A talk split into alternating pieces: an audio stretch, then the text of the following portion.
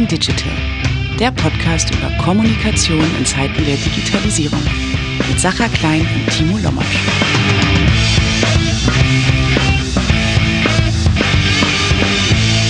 Moin zusammen und herzlich willkommen zu einer neuen Episode von Talking Digital. Wir befinden uns noch immer in Austin, haben zwischendurch eine kleine Pause gemacht, um Luft zu holen. Und jetzt geht es schon weiter mit einer neuen Episode, leider wieder ohne Timo Lommatsch. Mein Name ist Sacha Klein. Ich präsentiere euch heute ja tatsächlich einen der Großmeister der Kommunikation und PR. Mirko Kaminski ist Gründer und Geschäftsführer der Agentur Achtung.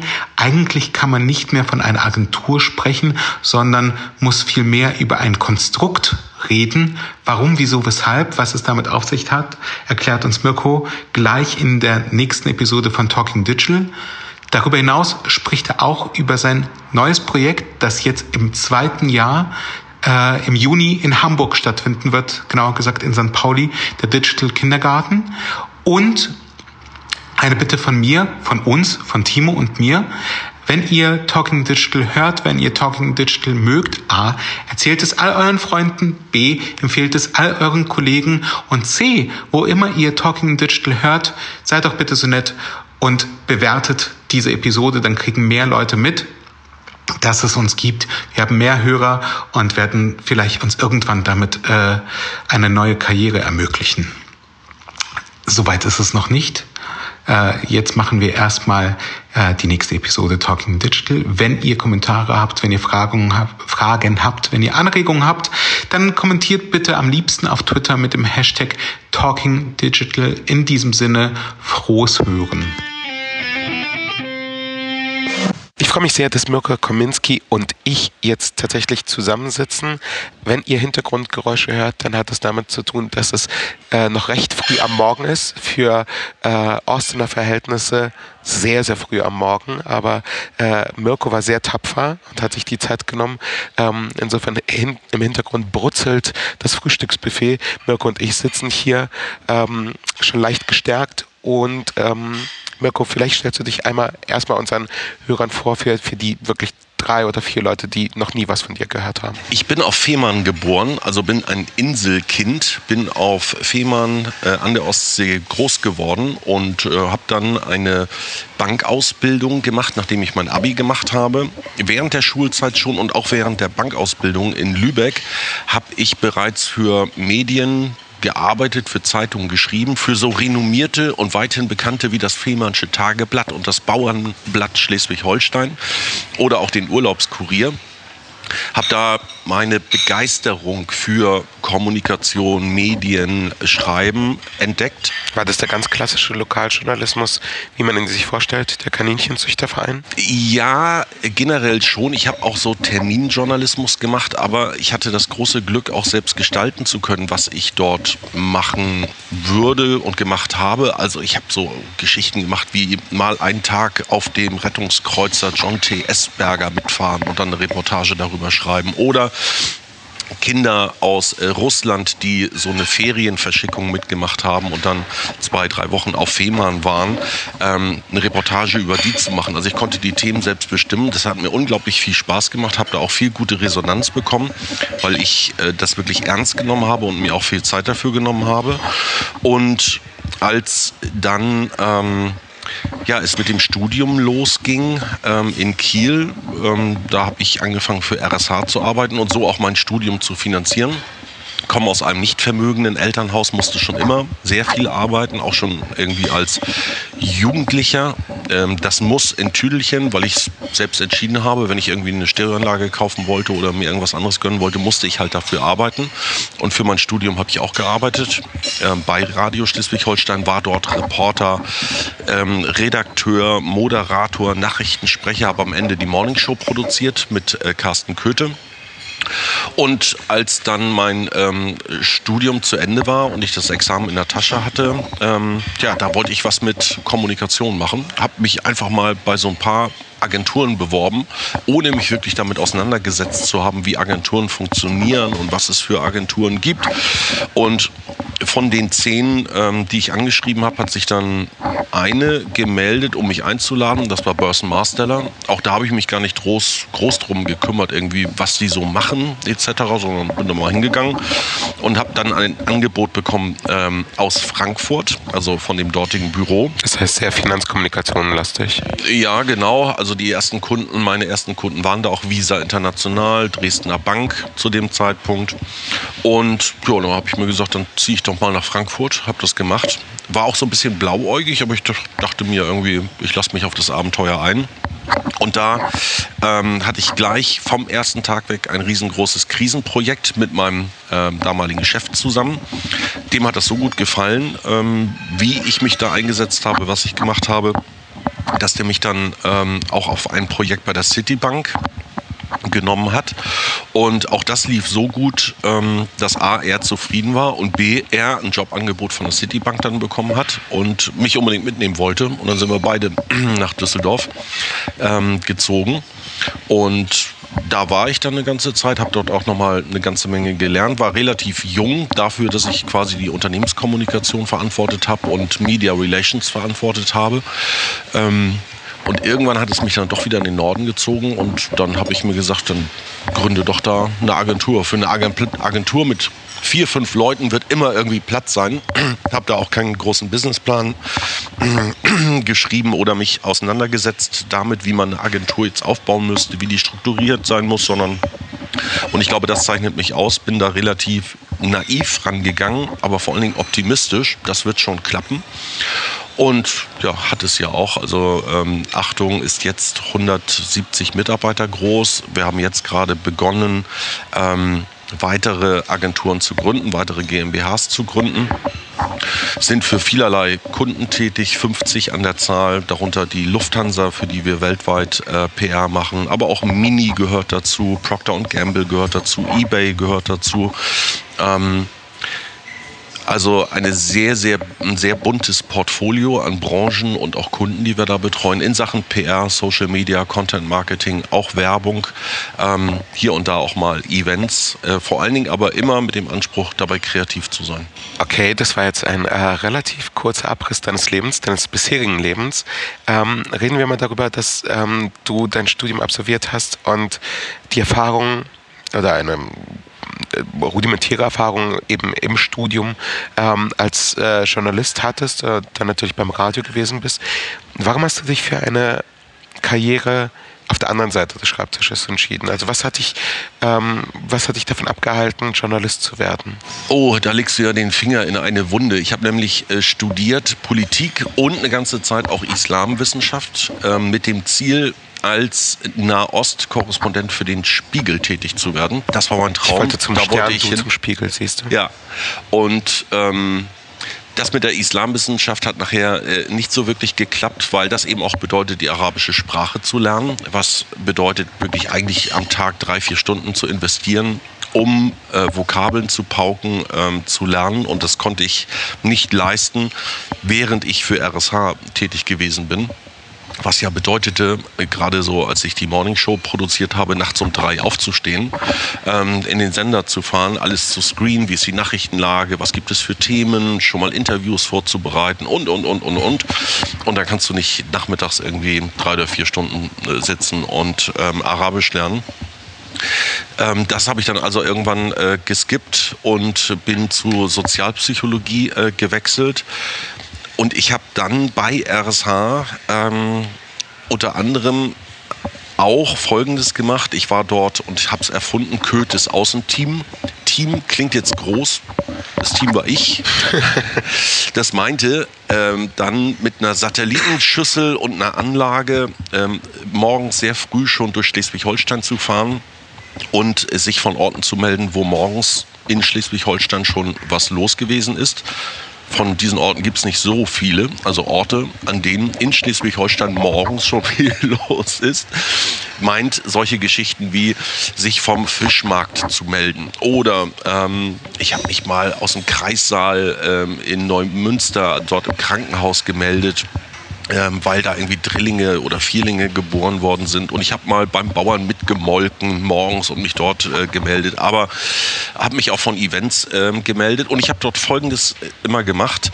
Ich habe äh, immer Fotos von mir gemacht oder machen lassen. Das waren noch die Zeiten ohne ähm, Smartphone. Das heißt, ich hatte eine Kamera und einen Schwarz-Weiß-Film dabei, habe die Fotos gemacht, habe schon einen Text vorbereitet zu meinem Einsatz als Kötes Außenteam vor Ort und habe dann den Film und den Text gegeben an die jeweilige Zeitung, die Lokalzeitung. Also habe es da in den Briefkasten geschmissen. Nach dem Motto RSH, Kötes Außenteam im Einsatz, bup, bup, bup, vor Ort. Du quasi der Journalist und PRler in Person. So, und da habe ich nämlich ähm, mehr PR-Resonanz entfacht für den Sender als der Sender aus sich heraus übers ganze Jahr. Weil ich nach jedem Einsatz, also jeden Tag in zwei lokalen Zeitungen war damit und immer mit RSH-Mikrofon. Also ich habe für die Marke RSH was gemacht und für den Sender.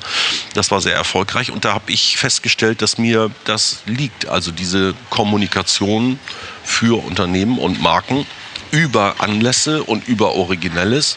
Und bin so auf den Gedanken gekommen, eigentlich könntest du doch auch was in einer PR-Agentur machen. So, nun war das eine sehr günstige Zeit als ich mich beworben ähm, habe. Eigentlich war es fahrlässig, mich einzustellen, weil wirklich von der strukturierten PR und dem Handwerkszeug wusste ich nichts. Ich wusste nicht, wie man einen Verteiler macht. Und ähm, ich hatte von vielen anderen Tools, Ansätzen, auch keine Ahnung, aber bin da so reingesprungen und Burson Masterler in Frankfurt hat mich vor allen Dingen eben wegen meiner Radioerfahrung genommen. Ähm, der Kunde Dresdner Bank hatte zu dem Zeitpunkt darüber nachgedacht, bundesweit Radiokooperationen zu machen zum Thema Altersvorsorge. Und das heißt, ich bin dort von Sender zu Sender getingelt, um das zu besprechen und dann auch festzuzurren und zu realisieren. Ähm, aber noch einmal ist nicht so, dass ich jemals das von der Pike auf gelernt hätte und Volontariat oder ähnliches gemacht hätte, sondern ich habe es so übers Tun gelernt. Und erinnere mich noch, das waren auch Zeiten, wirklich, da waren Leute echt knapp.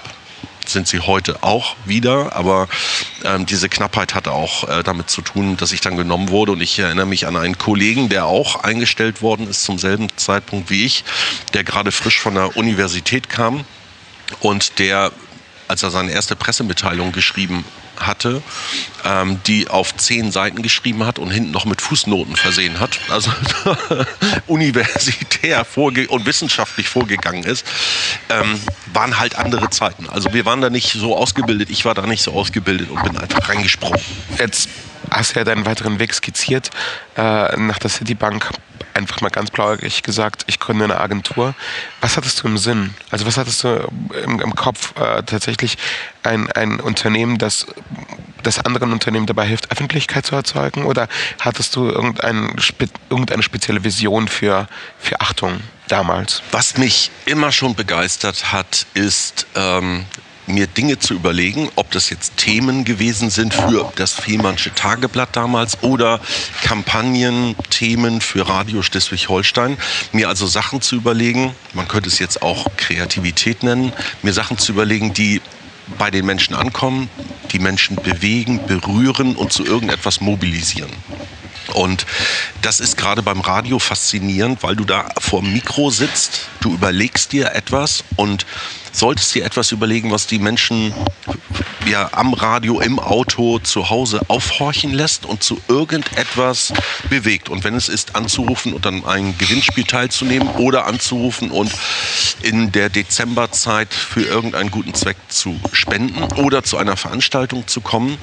Und da merkst du die unmittelbare Resonanz und das wirklich hat mir immer so einen Adrenalinstoß gegeben. Du sagst etwas und siehst dann unmittelbar vor dir die ganzen Lämpchen leuchten, weil die Telefonhotline ja also zu ist ja, und ganz viele Menschen ähm, anrufen. Kurzum, mich begeistert es, mir Dinge zu überlegen, Kampagnen zu machen und dann auch die Resonanz zu sehen. Das begeistert mich im Übrigen viel, viel mehr als das Jahresergebnis, also sehr zum Leidwesen unseres CFOs. Ähm, ob da jetzt noch etwas mehr hängen bleibt oder nicht. Ähm, ich bin viel stolzer, wenn wir richtig tolle Sachen gemacht haben, die zu etwas geführt haben, über die gesprochen wird, ähm, die Preise gewonnen haben, die was ganz Neues gewagt haben. Das ist das, was mich antreibt. Insofern hat mich angetrieben, Dinge machen zu dürfen im Kundenauftrag und äh, Dinge zu bewegen im Kundenauftrag. Und ich habe mir nie überlegt und vor allen Dingen auch nicht vorstellen können, dass diese Agentur die ich äh, gegründet habe, mal so groß werden würde und könnte. Ich habe das ich habe ähm, neulich mal mit ähm, Stefan Rebbe gesprochen, der Kolle Rebbe ähm, mitgegründet hat.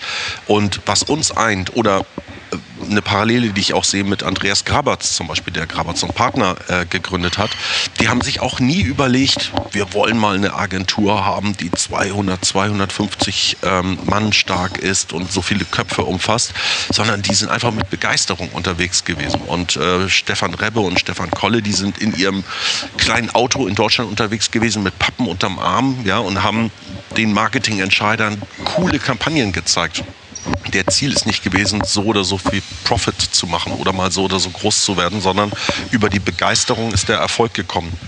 Und ich glaube, dass das auch eine Parallele ist zu ähm, dem, was im Influencer-Bereich unterwegs ist. Also wenn du als Influencer eine Begeisterung hast für ein Thema und ähm, etwas machen und vielleicht auch verändern willst und bei den Leuten was erreichen willst, ähm, dann kommt der, dann kommt der Erfolg.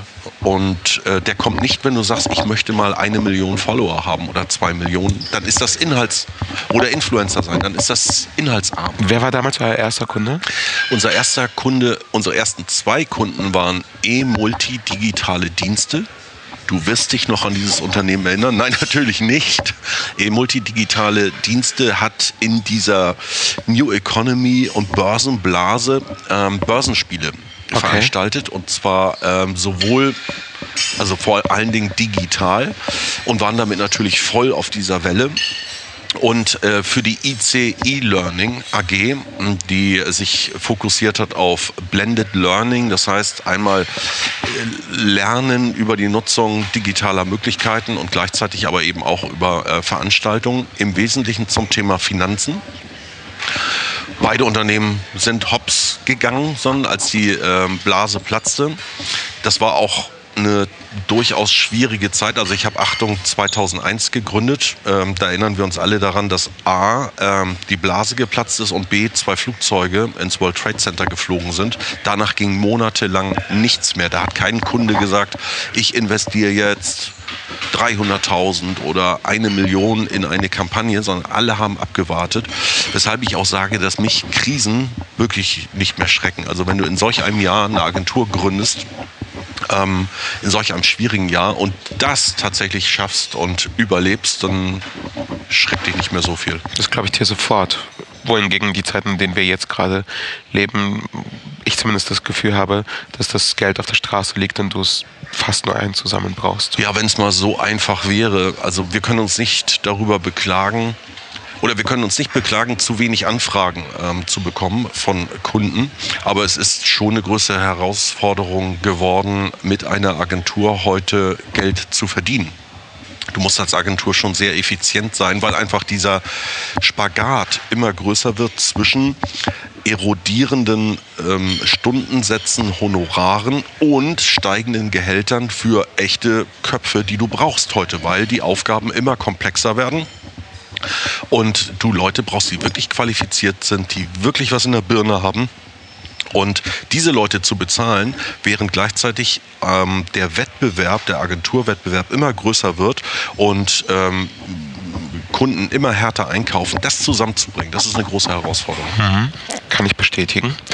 Ähm, reden wir mal über die ersten zehn Jahre von Achtung. Ähm, ich habe von euch das erste Mal mitbekommen, das muss um das Jahr 2008, 2009 gewesen sein. Da wart ihr eine Agentur, ich meine so mit 50, 60 Mitarbeitern, wenn ich mich nicht ganz täusche, ähm, aber auf jeden Fall gesetzt. Also Achtung war schon da, hatte gute Kunden. Ich glaube, eBay war damals schon euer Kunde ähm, und ähm, hattet vor allem einen sehr starken Fokus auf Social Media. Zumindest wart ihr eine der wenigen PR-Agenturen, die keine Angst vor Social Media äh, hatten und, und das eben auch wirklich schon als Dienstleistung angeboten haben. Welche Rolle hattest du oder wie, wie hast du es denn für, für dich in, in diesen Jahren geschafft, ähm, einerseits die Begeisterung für das Neue aufrechtzuerhalten und andererseits dann aber eben auch diese, das, das Neue in die Agentur zu tragen und zu bringen? Ja, ich habe zu dem Zeitpunkt schon für mich die Aufgabe gesehen, unterwegs zu sein, viel mit Leuten zu sprechen und das, was ich sehe, beobachte und lerne, ähm, zu teilen. Einmal intern mit Mitarbeitern, aber auch mit Kunden sowie auch mit der Branche. Also ich habe äh, ja schon immer von Festivals, Kongressen, Messen berichtet. Ähm, zu dem Zeitpunkt eher schriftlich, also ich habe geschrieben ähm, und das wurde dann auch von Horizont oder Werben und Verkaufen veröffentlicht. Und heute mache ich das ja sehr stark mittels Videos, weil ich eben auch diese Leidenschaft habe für ja, Reportagen, das zu machen. Das habe ich mir also quasi erhalten und weiterentwickelt und sehe heute insbesondere meine Rolle darin, ähm, so wie auf der Source by Source West oder CES oder bei den Cannes Lions, bei der Demexco Online Marketing Rockstars unterwegs zu sein und das, was ich dort sehe und lerne, nicht für mich zu behalten, sondern zu verdichten und weiterhin mit anderen zu teilen. Ich bringe es in die Organisation bei uns hinein, ähm, halte dann dort äh, Vorträge, fasse das zusammen. Ich gehe zu Kunden damit, gehe zu potenziellen Kunden mit dem, was ich gelernt habe und teile das, aber teile es eben auch mit der Branche, weil ich glaube, glaube, dass äh, man als einzelne Agentur nur davon profitieren kann, wenn sich die ganze Branche weiterentwickelt.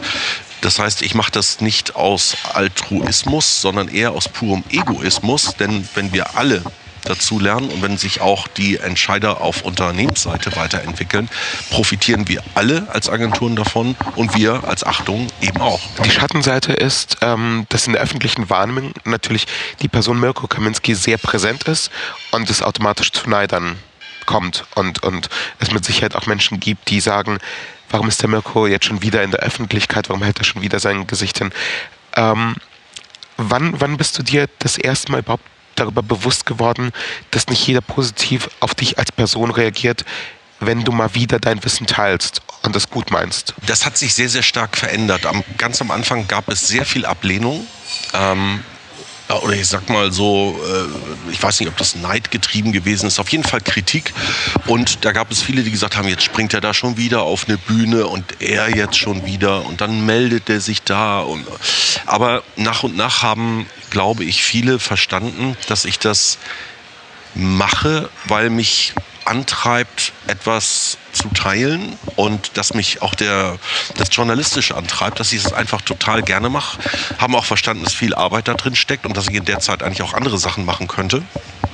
Ich könnte ja auch äh, hier auf der Source by Source West ähm, äh, in den Zeiten, in denen ich Videos mache für die Werben und Verkaufen oder auch für unsere eigenen Kanäle, könnte ich mich mit Leuten unterhalten, könnte in richtig coolen und spannenden Sessions sitzen, mache das aber, weil es mir Spaß macht, weil es mich antreibt, weil ich so ein ich behaupte mal, so ein, so ein Reporter-Gen irgendwie habe. Also es ist für mich echt ein Hobby und Leidenschaft auch. Das haben ganz viele äh, verstanden und danach hat es sich auch sehr stark gedreht. Ähm, und heute ist es so, dass vor gewissen Veranstaltungen wie Cannes oder äh, der CES ich ganz viele E-Mails bekomme. Also zur CES waren das 150 Interviewangebote aus Unternehmen, aus Agenturen, ähm, weil die Leute merken, dass ich niemanden in die Pfanne haue, dass ich den Leuten eher eine Bühne biete und mich dann auch, wenn ich mit ihnen spreche, zurücknehme und dass dann ehrliches Interesse da ist und offenkundig damit auch eine hohe Reichweite erzielt wird. Also das hat sich, glaube ich, komplett gedreht. Träumst du innerlich irgendwann und immer wieder doch noch von einer Karriere als überwiegend Reporter und weniger als PRler? Also würde es dir gerade nicht auch in Zeiten von Owned Media ähm, total gelingen kommen, wenn, wenn als CFO sagen würde, Mensch Mirko, ich habe hier noch eine schöne hohe sechsstellige Summe rumliegen, äh, bevor wir die in den Fiskus abführen. Hast du nicht noch eine Idee und du würdest sagen, super, lass uns ein Magazin bauen? Ja, das ist so ein Thema, das mich auch schon länger bewegt. Also ich habe ganz, ganz viele ähm, Ideen, was man noch machen könnte, aber irgendwann ist meine Zeit dann auch begrenzt. Ich habe zum Beispiel, aber verrat das niemandem weiter, jetzt kommt eine coole Idee. Ähm, ich würde zum Beispiel den internationalen Frühshoppen gerne aufleben lassen und zwar als Facebook Live-Format.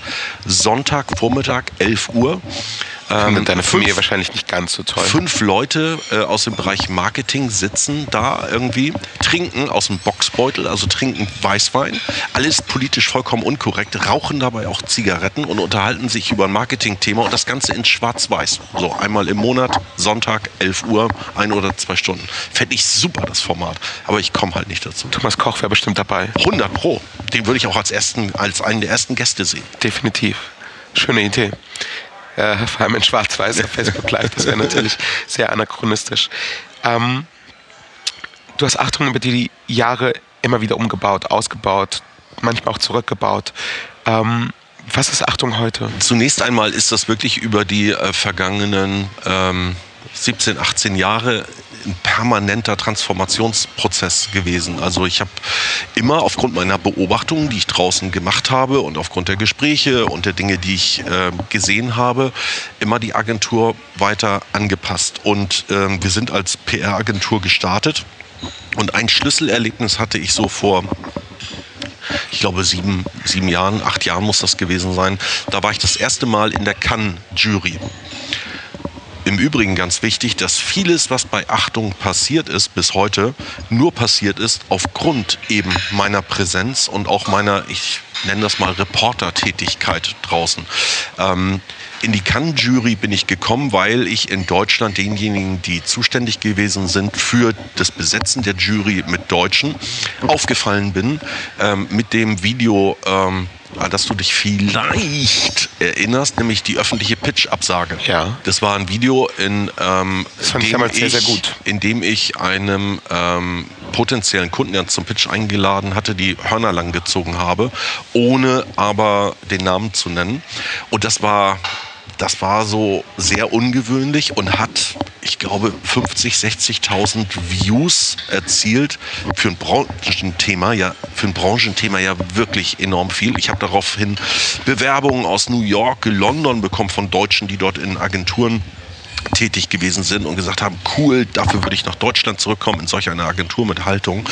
Und bin da eben auch anderen aufgefallen. Und so bin ich in die Cannes Jury, Eurobest Jury, dann äh, New York Festival Jury, ähm, One Show Jury, aber bin auch ähm, potenziellen Kunden aufgefallen, einmal weil der Einkäufer eines großen Konzerns bei uns in der Agentur, Einkäufer, um von mir zu hören, was man denn an, an der Beziehung zwischen Agenturen und Unternehmen verbessern könnte. So, also ganz viel ist darauf äh, zurückzuführen. Und nun noch einmal zurück zu deiner Frage. Und in Cannes habe ich dann gesehen, ich war da in der PR-Kategorie ähm, und dort in der Jury. Ich habe gesehen, was dort alles für fantastische Kampagnen in dieser Kategorie PR waren, ähm, die wirklich was bewegt haben, die großartig, originell, kreativ waren, vor allen Dingen effektvoll. Sie kamen nur nicht von PR-Agenturen sondern von Werbeagenturen, die ja vornehmlich eingereicht haben zu dem Zeitpunkt beim äh, Cannes Festival und habe mir dann gesagt, Himmel Herrgott, das, das muss doch von PR-Agenturen kommen eigentlich, weil das sind alles Dinge, die aufbauen auf äh, dem, was die Menschen da draußen gerade bewegt und was Gesellschaft bewegt. Und habe dann gesagt, äh, solche Sachen müssen wir äh, tun können und müssen wir abliefern können. Und habe dann mehr und mehr in Kreativität investiert, ähm, bin noch stärker in verschiedene Gewerke gegangen, wie Social Media beispielsweise oder auch Content Marketing. Und ja, habe Achtung gerade da nochmal sehr, sehr intensiv ähm, umgebaut. Und ähm, das dauert bis heute an. Und heute sind wir vor allen Dingen, hoffe ich, auch so gesehen zu werden, eine kreative Kommunikationsagentur, ohne festgelegt zu sein auf PR oder Social Media, Content Marketing oder ähnliches. Was wird Achtung 2000? 22 sein? Weiß ich doch nicht. Ich, also als ich Achtung gegründet habe, ähm, 2001, da hätte ich niemals vorhergesehen, wie ähm, Achtung 2003 oder 2004 aussehen würde. Und äh, ich hätte 2010 niemals vorhersehen können, wie Achtung 2013 und oder 2014 ausgesehen hätte oder dann hat. Ich ähm, weiß, dass es nicht mehr nur das eine Achtung geben wird. Wir haben ja gerade so einen Strategieschwenk hingelegt. Ich wollte eigentlich immer alles unter einem Dach in einer GmbH haben, weil ich der Meinung gewesen bin, dann sind die Wege kurz, die Leute arbeiten prima ähm, und besser zusammen und ähm, musste dann aber feststellen, dass das auch sehr stark begrenzt und wir haben jetzt so etwas entwickelt wie eine, ich nenne es Unternehmerplattform.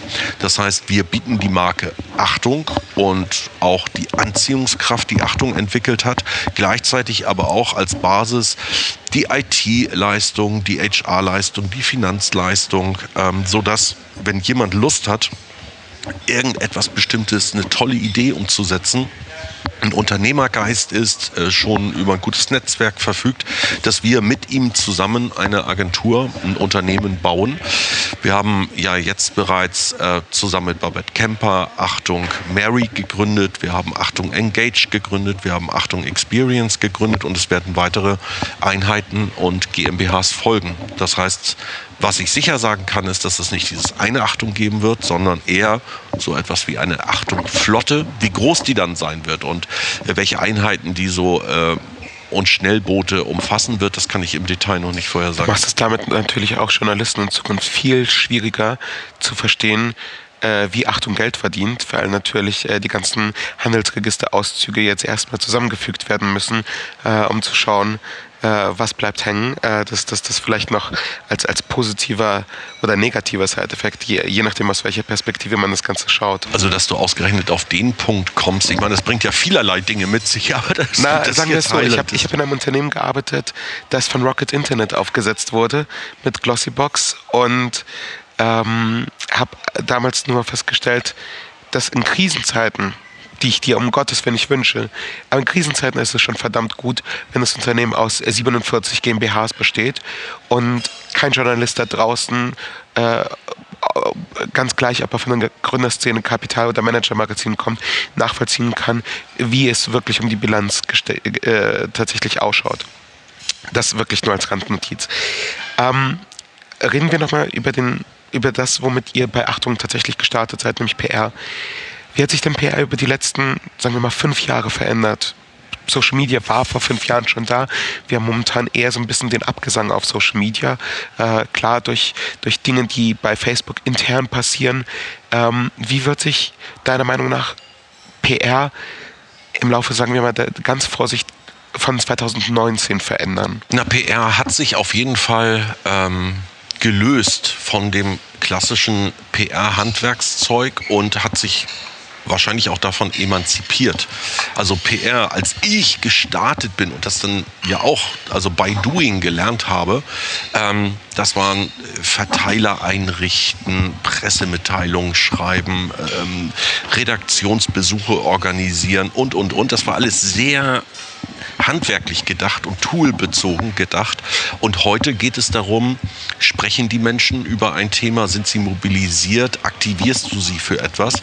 Und das ist erstmal vollkommen, ich sag mal so, frei von einer Tool-Orientierung oder von einer Maßnahmenorientierung, weil heute ein, ein Film, den man vielleicht früher äh, Fernsehspot genannt hätte, richtig eingesetzt ähm, im, im, im Web oder auch ähm, im Social-Media-Bereich äh, unglaublich was auslösen kann, und zwar PR also Earned Media und Menschen aktivieren kann. Oder ein Plakat richtig aufgehängt, ja, an der richtigen Stelle und sehr stark provozierend, kann das auslösen, wofür du früher eine Pressemitteilung gebraucht hast oder irgendetwas anderes. Also deshalb geht das nicht mehr so sehr von dem Handwerkszeug und von den Instrumenten aus, sondern es geht um die Wirkung und ähm, ob die jetzt erzielt wird mittels Werbung oder mittels einer PR-Kampagne oder einer Social-Media-Kampagne. Wir denken immer erstmal in Richtung Idee. Was kann es sein, was den Menschen unter die Haut geht, was die Menschen überhaupt erreicht, was durch den Filter heute durchdringt und sie zu etwas aktiviert. Und erst dann kommen wir auf ähm, das, was man früher Disziplinen nannte, Kanäle, Formate, Handwerkszeug. Du hast auch etwas ähm, initiiert, das man jetzt nicht unbedingt von einer Agentur erwarten würde, nämlich ein Event, das dieses Jahr schon zum zweiten Mal stattfindet, der Digital Kindergarten. Magst du uns vielleicht einfach mal darüber erzählen, was das ist und tatsächlich auch die Werbetrommel rühren? Ähm, Warum, wieso, weshalb und was ist das? Piep, jetzt beginnt die Werbeinsel. Bitte. Nein, ich werde mich da äh, stark zurückhalten, also in Sachen Werbung, aber möchte gerne erzählen, wie es dazu gekommen ist. Und da fließt eigentlich viel von dem zusammen, worüber wir gerade eben gesprochen haben. Ähm, ich habe auf der CES beobachtet in Las Vegas, da wo es ja vornehmlich so um die anfassbaren Technologien, Gadgets, Unterhaltungselektronik geht, dass nur sehr wenige Deutsche da sind. So, weil das natürlich auch kostspielig ist, dahin zu fahren. Aber ich bin der Überzeugung, dass du eben die neuesten VR-Brillen, AR-Brillen mal ausprobiert, aufgesetzt haben musst, um zu verstehen, welche Möglichkeiten dahinter sind. Und dass du auch andere Technologien ähm, dass du auch andere Technologien ausprobieren musst, um wirklich die Chancen dahinter zu erkennen. Und auch da eigentlich aus vermeintlich altruistischen Gründen, aber um ehrlich zu sein, egoistischen Gründen habe ich gesagt, wir müssen irgendwas schaffen in Deutschland, um Entscheider auf Unternehmensseite, aber auch in Agenturen dazu zu befähigen, sofort zu verstehen, ähm, welche Chancen hinter ja, dem neuen Gadget A oder B liegen.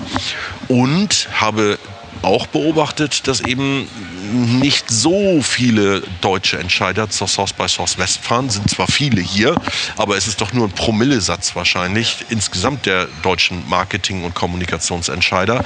Und habe mir gesagt, dann müssen wir eben auch so ein bisschen Source by Source West ja, nach Deutschland bringen. Also insofern ist der Digital Kindergarten vor allem die Chance, neue Technologien wirklich zu erleben, mit denen zu experimentieren, ähm, sie anzufassen, äh, Spaß damit zu haben, um zu kapieren, wow, so also funktioniert das. Und auf den Bühnen dann ähm, ja, fassen Speaker das Ganze kontextuell ein und sagen, was bedeutet das für Gesellschaft, was bedeutet das für Arbeit, was bedeutet das fürs Marketing der Zukunft.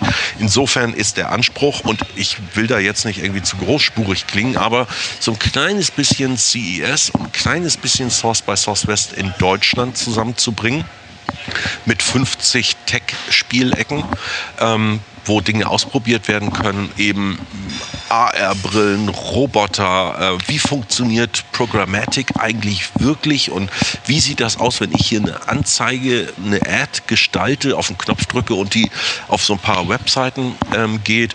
Wie kann man eigentlich ein kleines Programm coden? Also Microsoft im vergangenen Jahr war da mit so einer Coding-Schule und ähm, werden gleichzeitig auf den Bühnen 50 Speaker haben, wie Nico Rosberg, ähm, Lars Klingbeil, SPD-Generalsekretär, aber auch die Tijen Onaran und viele, viele andere, die sehr inspirierend sind, die das Ganze dann so einfassen und erklären. Also Hintergrund, um das kurz zu machen, ist auch die Beobachtung, dass du dir in einem Konferenzraum im Unternehmen vielleicht eine neue Technologie mittels 150 äh, PowerPoint-Slides irgendwie reinziehen kannst und trotzdem verstehst du nicht, welche Möglichkeiten sie mit sich bringt. Oder, und das ist die Erfahrung eben, die wir auch gemacht haben bei Achtung, wir haben so ein Gadget-Desk, wo du Dinge ausprobieren kannst.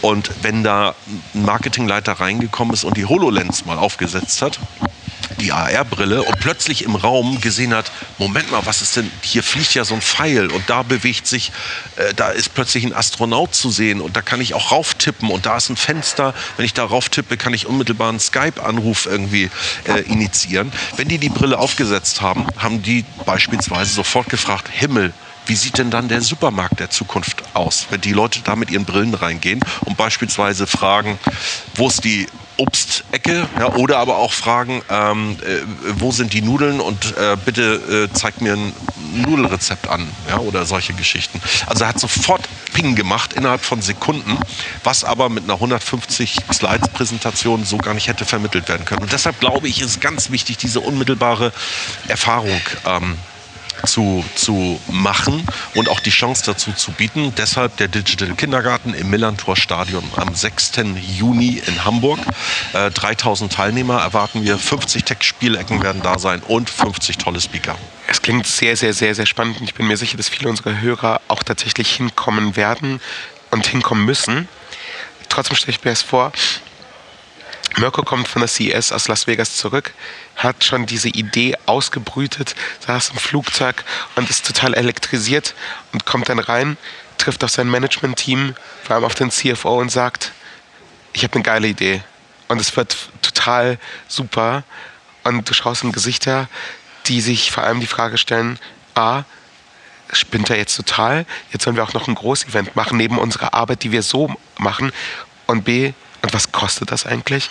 Wie schaffst du es tatsächlich auch immer wieder intern diese Begeisterung für das Neue, für das, für das Unmögliche auszulösen? Also einmal ist es, glaube ich, tatsächlich schwierig mit mir und mit mir zusammenzuarbeiten, weil eben solche Ideen mich dann auch fesseln und begeistern und ähm, das kann auch schon mal den einen oder anderen überfordern, wobei ich dann auf berechtigte Kritik auch höre, ähm, gar keine Frage, aber das, da kann so jemand wie ich, glaube ich, anstrengend sein. Das ist das eine. So, und jetzt kommen zwei ganz, ganz wichtige ähm, Punkte. Ähm, dass es nämlich eine gute Konstellation braucht. Ähm, eine gute Konstellation meint, Wolf-Peter Kemper hat dazu mal ein tolles Buch geschrieben und mal die verschiedenen Agenturkonstellationen oder die Konstellation an der Spitze von Agenturen aufzuzeigen.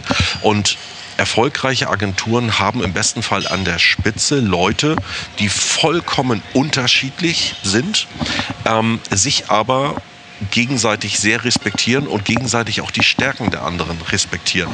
Und ähm, bei uns gibt es die Konstellation, dass eben ähm, Thorsten Beckmann, unser CFO, aber er ist noch viel, viel mehr eigentlich in dieser Agentur, ähm, Dinge, mit denen ich komme, kritisch hinterfragt, aber dann auch ab einem gewissen Punkt, wenn ich wirklich überzeugt von den Sachen bin, das Vertrauen hat, okay, ähm, dann wird das auch wahrscheinlich was. Und das eine ist also Konstellation, das andere ist auch Vertrauen, ähm, dass ich mir, glaube ich, erarbeitet habe, dass Dinge, selbst wenn sie erstmal total spinnert klingen, irgendwie wahrscheinlich doch funktionieren werden. Also das war ja ganz ähnlich mit dieser äh, Influencer, Spirituosen-Influencer-Geschichte, die ich da ähm, gemacht habe. Das fing damit an, dass ich ähm, äh, irgendwie eine Flasche Gin äh, bekommen habe. Ähm, die hat mir jemand mitgeben lassen. Ein Mitarbeiter stand damit in der Tür und meinte, hier mit lieben Grüßen von XY. Und dann habe ich das gepostet und ähm, habe dazu geschrieben, so, also wenn ihr irgendwie einen guten Tropfen habt, lasst ihn mir auch zukommen. Ich werde ihn gewogen besprechen. Und dann kamen unglaublich viele Pakete irgendwie mit äh, Weizenköhm, äh, mit äh, Cognac, mit ähm, äh, Gin und so weiter. Und dann habe ich mir auch wirklich so die Zeit genommen und die Sachen besprochen, immer gewogen. Ich habe gar nicht so viel Ahnung von Spiritosen. Irgendwann kam dann der Hashtag Spirituosen-Influencer und noch mehr Sachen kamen rein. Ich weiß gar nicht, standen nachher 150 Flaschen irgendwie rum. Und dann habe ich mir gesagt, okay, dann, äh, dann machen wir jetzt noch mehr daraus und haben dann so ein Event daraus gemacht, ein Spirituosen-Influencer-Event. Und dann waren so einige Marken bei uns in der Agentur, haben ihre Stände aufgebaut und haben probieren lassen. Ich habe Leute aus der Branche eingeladen, Journalisten eingeladen, Spirituosen-Journalisten eingeladen, sodass die Marken eben auch was davon hatten. Da gab es nämlich eine ganze Reihe von Coverage äh, später.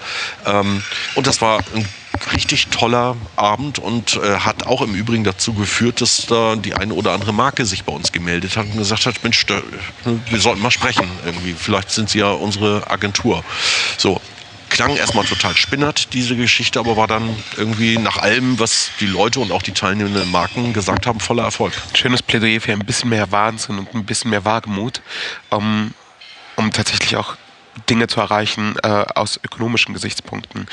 Ähm, Mirko, vielen Dank für deine Zeit und vielen Dank. Wie, sind wir schon fertig? Wir sind Was? fast fertig. Wir haben uns ja total verquatscht. Wir sind fast fertig. Wir sind noch nicht ganz fertig, denn es fehlt ähm, die obligatorische Frage, die äh, Timo, der leider jetzt nicht dabei sein kann, und ich äh, jedem unserer Gäste stellen, nämlich äh, nach dem ultimativen Tooltip. Dein, deine Lieblings-App, dein Lieblings-Gadget, ähm, das, das, was dich wirklich bewegt, momentan umtreibt, äh, was du gerne mit den Hörern von Talking Digital gerne teilen möchtest? Ich glaube, jetzt kommt eine ungewöhnliche Antwort, weil ähm, ich glaube, dass für mich das wichtigste Gadget ist und bleibt mein Mund.